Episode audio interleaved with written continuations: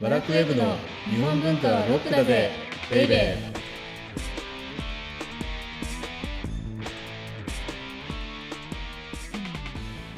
こんにちは。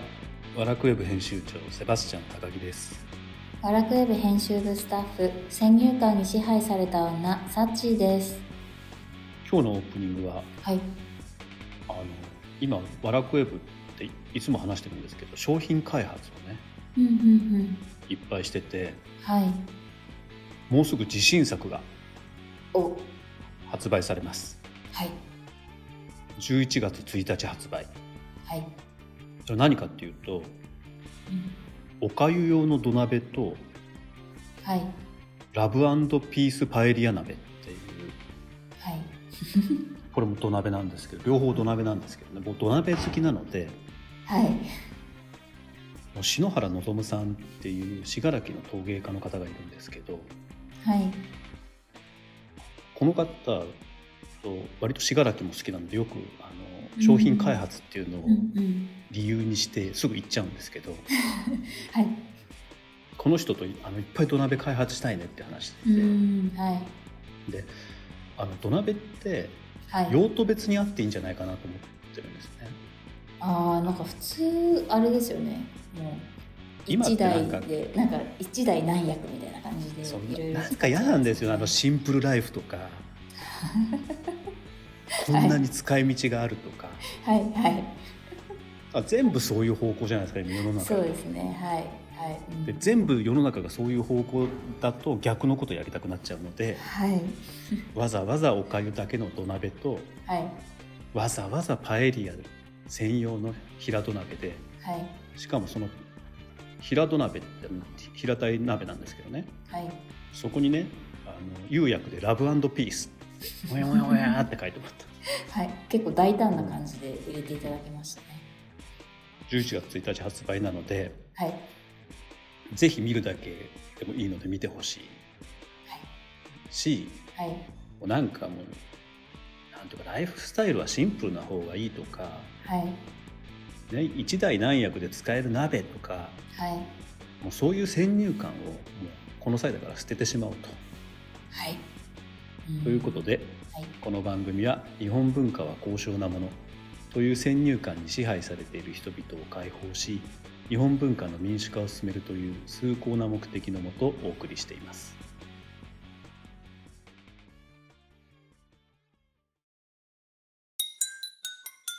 日本文化はロックだぜベイベー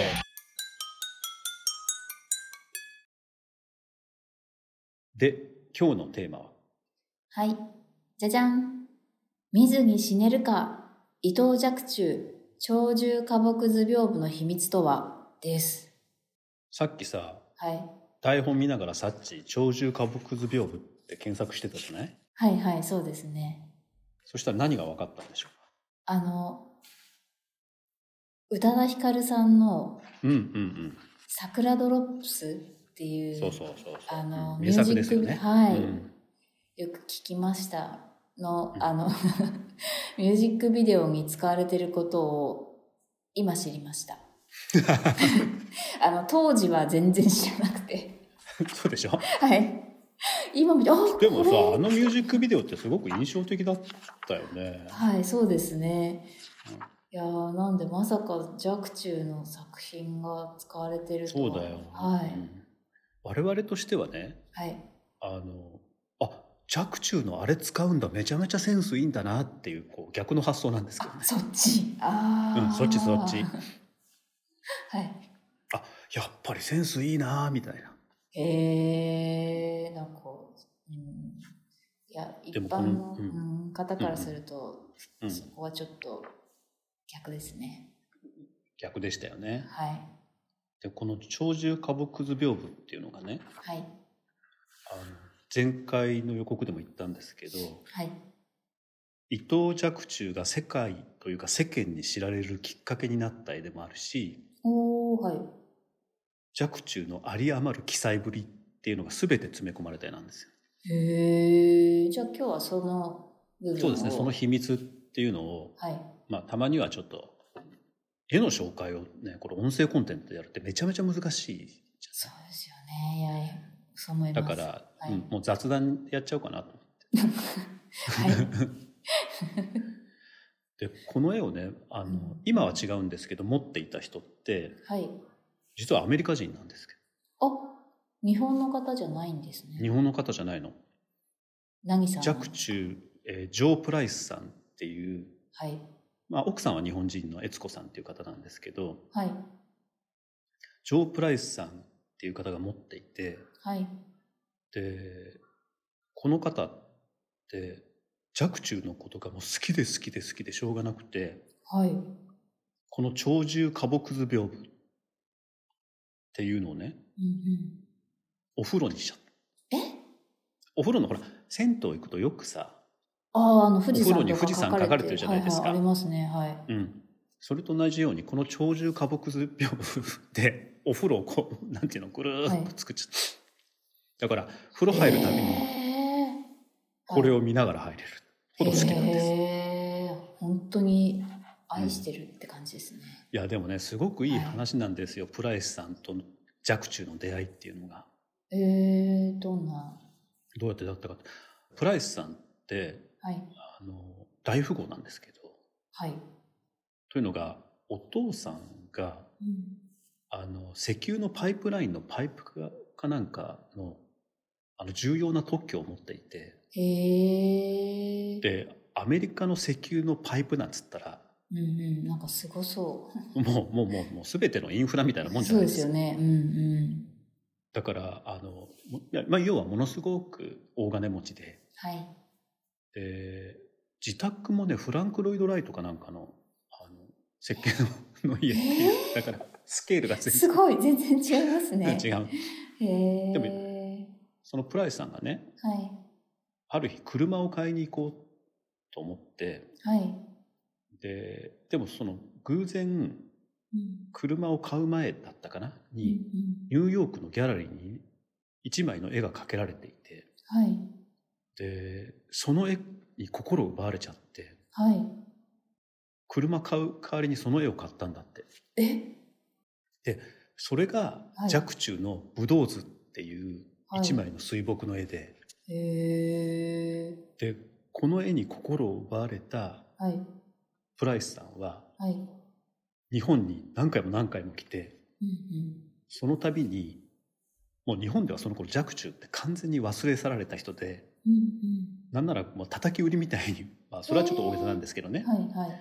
あのまあ、今みたい今なんて若冲なんて絶対手に入りませんからはい。ですけど当時は大きな作品でも割とたやすく手に入ったのではい。買い集めていたへえ。でそのうちの1枚というか屏風なので、はいま。あ、2作1セットになるんですけれどもそれがこの「鳥獣花木図屏風」なんですよね。うんうんうん。でこの絵見たことがある人ならわかると思うんですけどうんうん。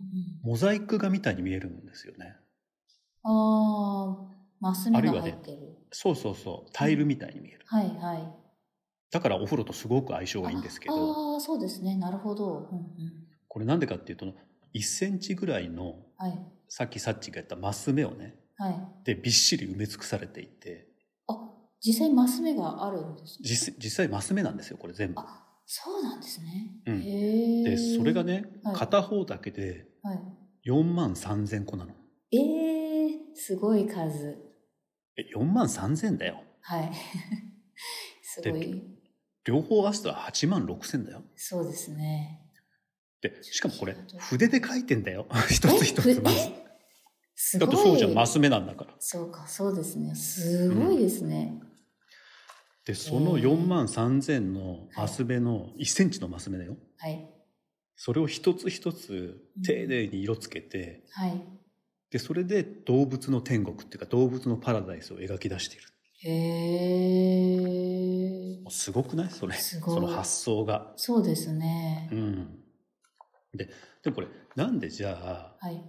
こんなふうにマス目ってなってるかっていううんうと、んうん、気になります。おそらくはい織物の下図だったんじゃないか、あー確かに、なんか編み物とかのうんうんそうそうそうあるよね図とかでうん四角、そのマス目に書かれてますね、そう言われてみれば、あーだから西陣織のね下絵にはい。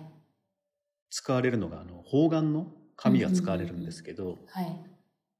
だけどわかんないけどね実際下絵だったのかはい。あるいはその下絵を見てはい。若冲がこれを絵に生かそうっていううーんふうにうん思ったのか。うんうんうんかもしれないですね。うんへえ。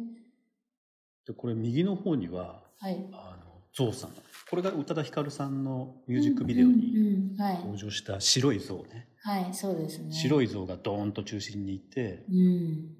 であとはねいろいろ書かれてるんだよ「チン」だとかはい。あるいはあの「スター・ウォーズ」に出てくるチューバッカみたいなやつとかはい。でもこれ本当に奇妙な獣たちがうん。画面をね埋め尽くしていてはい。でもこれ若冲にとっては多分さっき言ったように動物たちのパラダイスっていうことではい。マンダラだったんじゃないかっていうふうにねよく言われてるんですああ、マンダラ。はい。前回まで説明したようにはい。若冲ってあの2人の師がいたじゃない禅のああ、はい。だから仏教思想にすごく影響を受けていたんじゃないかっていうふうに言われていて、うんうんうんああ。その仏教の世界観っていうのを若冲なりに表現したのがこの鳥獣花木図屏風だったんじゃないかうんうんうんうん。なるほど。と。でまあ一番この絵のじゃあ特徴ってどういうことがあるかっていうと一つ目っていうか最大の特徴がさっき言ったマス目書きはい。であって日本美術の歴史の中ではい。この絵ってうんうん。突如現れてはい。でこの一作だけなんですよ。あ、そうなんですね。じゃあ、本当に最大の特徴というか。で実際これい今って日本の出光美術館が持っているのではい。もし機会があったらぜひ見てほしいんですけどはい。このマス目書きすっごいですからねうーん。結構大きい作品ってことですよね。いやでかいですめちゃめちゃでかういんだって6曲一層って言って6つのパネルではい。 1つの屏風が構成されているのではい。はい。でね1メーター7 0センチぐらい横があごめんあ、なさい縦が縦あ縦で。えー、縦1メーター7 0センチ横が3メーター7 5センチぐらいあ、すごい大きさですね。うん それが2つその全てに1センチのはい。マス目が描かれていて、はい。で全部に色が一個一個描かれている、えーすごい。いやー、迫力すごそうですね。でもしかもねマスで全部うん。動物を描いていくわけだからはい。でしかも立体感も出さなくちゃいけないからはい。はい。これどうやってディレクションしてたのかちっとも見当つかないよね。そうですね。うん、どっから始めてどこまではこれ像なのとかさうんうんうんうんうん。何もわかんないじゃないですかはいはい。だからでそれを最後まで描ききるモチベーションっていうのが若冲どんだけあなた絵好きだったの、そうですうんね。、すごでい。だから宇多田ヒカルさんに採用されたようにはい。はい。だから現代性っていうのがやっぱりすごくてはい。だから一個一個の動物ってうん全てにデフォルメが効いててうん、へえ。だからだってさこの象白い象をさはい。正面からこんな風に描くのってすごくないそうですね。普通像って書いてって言ったら横の姿書きますそうよだね。よね、だってはい。鼻が特徴的なんだから、はいでうんうんもうんこの絵ははい。白い像を正面から描いてはい。でしかも左右対称形みたいにうんして、うんうん。そうですね。うんだからすごくモダンですねう、ん。で今我々がモダンに見えるっていうことは、はい。当時1700年代の江戸の人々にとってはこれどういうふうに見えたのかなうん。いやすごいですね、いや、本当そうですね。すうごい。んでだけども、はい若冲にとってこれって前々回紹介したはい。若冲なの名作である「動植祭絵」とはい。あれって超細密画だったじゃないはい、そうですね。はい。まるで両極端にあるような絵に見えるんだけどはい。ピーンと若冲にとっては一本の筋が走ってたのねうーん、ちょっとよくでわそれがんない何かっていうとはい。動植祭絵もはいこの鳥獣花木図屏風もはい。仏教画だったんですよああ、そういえば出てきましたね。うんうんうん。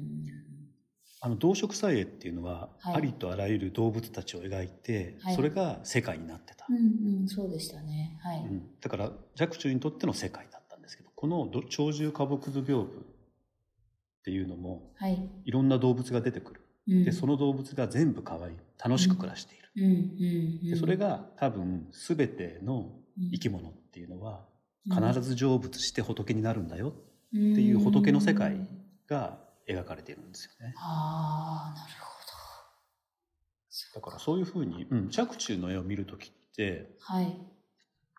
あのあれですね仏教画だとか宗教画として見るとすごく腑に落ちることが多いんです、うーん。だからはい。まずはなんか何の先入観もなしに絵を味わってほしいんですけど、はい。次は若冲にとっての信仰心ってこういうふうに現れたんだっていうふうに見てみるとうんうんうん。はい。面白いかもなって思ったりしますね。うーん、なるほど。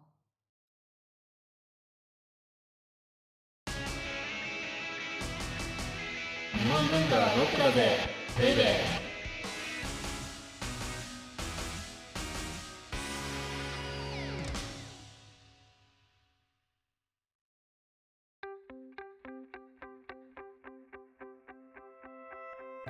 で、えー、audiobook.jp をお聞きの皆様には、この後、ワラクウェブのおまけのおまけという特典音声がありますので、ぜひ最後まで聞いてください。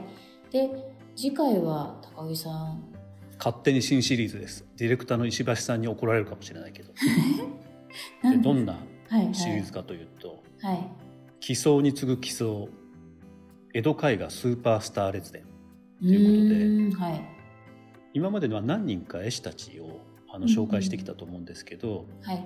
この頃の江戸絵画主に京都の江戸絵画の人たちってはいめちゃめちゃ面白いので、うーんその人たちを少しずつ紹介していこうかなと思います。はい。お相手はワラクウェブ編集長セバスチャン高木とバラクウェブ編集部スタッフ、先入観に支配された女、サッチーでした。